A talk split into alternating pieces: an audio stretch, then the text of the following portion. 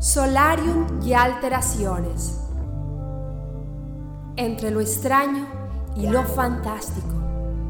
Entre el cuento y la poesía. Entre el horror y la complejidad del ser. Soy Alejandra Valderrama y este es mi podcast. Sígueme como arroba solarium y alteraciones en Spotify, SoundCloud e Instagram.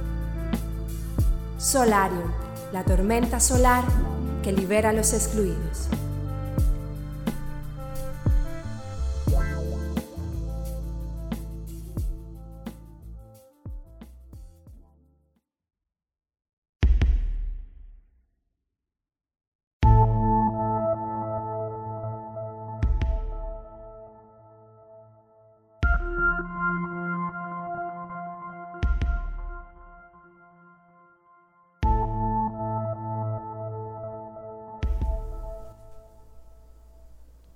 La enana blanca.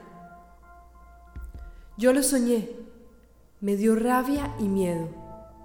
Siempre sintonizando la misma emisora para soportar la espera, la larga espera de mamá. 93.1 ZM. Esa música de la que no entendía ni su fecha, pero me hacía sentir que los huevos se tibiaban, nunca duros. Afuera un estruendo. La electricidad se fue y mi radio dejó de sonar. Hacía mucho calor.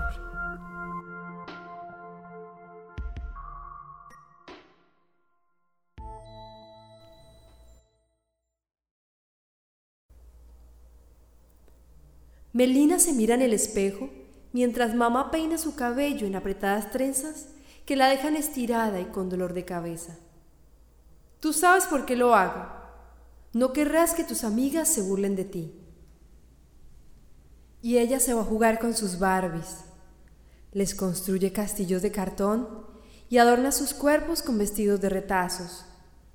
Las sienta en su regazo, las peina, así como mamá le enseñó. Pero lo que no sabe mamá es que arranca sus cabellos y los guarda en un cofre. Ya ha acumulado muchos. Cree que algún día podrían ser de ella. Mientras las peina, susurra su canción.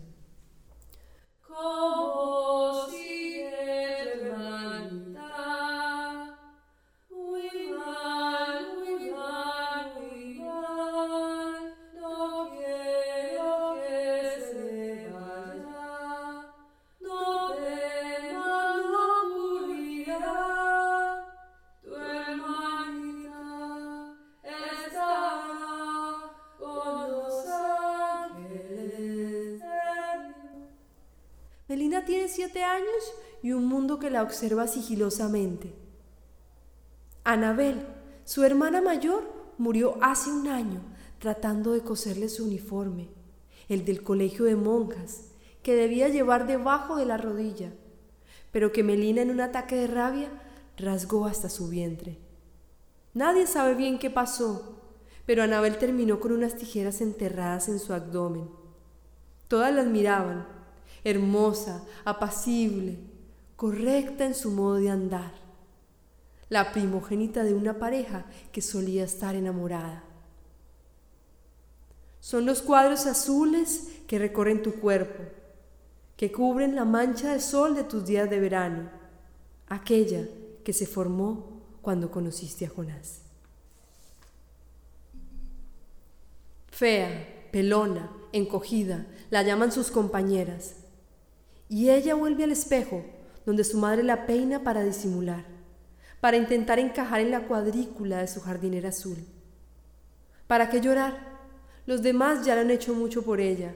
La tía Julia, el sacristán, mamá y hasta Orión el gato.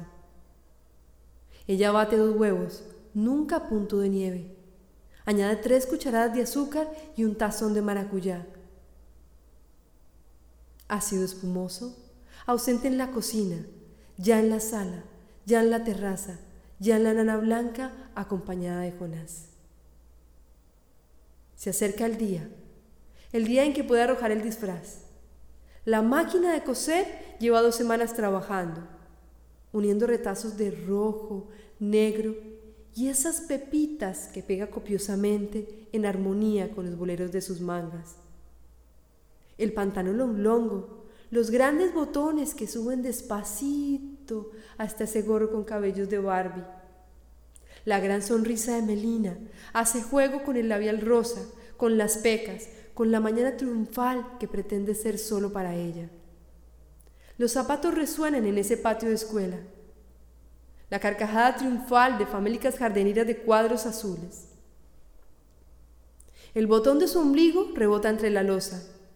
Entre oblicuos movimientos imposibles va a parar a los pies de Amparo, la directora.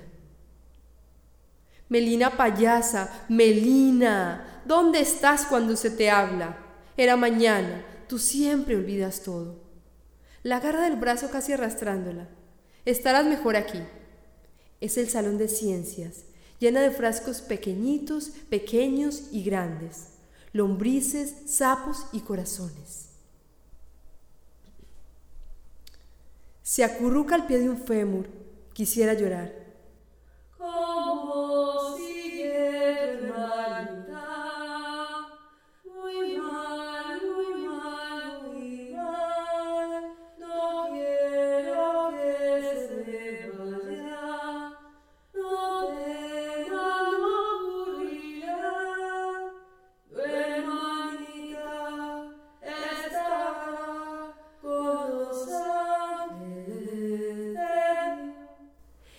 canto se escucha en toda, susurra a los pies de las materas, en la olla hirviente con papas chorreadas, en la losa quebrada de maleza, en los paquetes de chitos, en el espejo que las mira.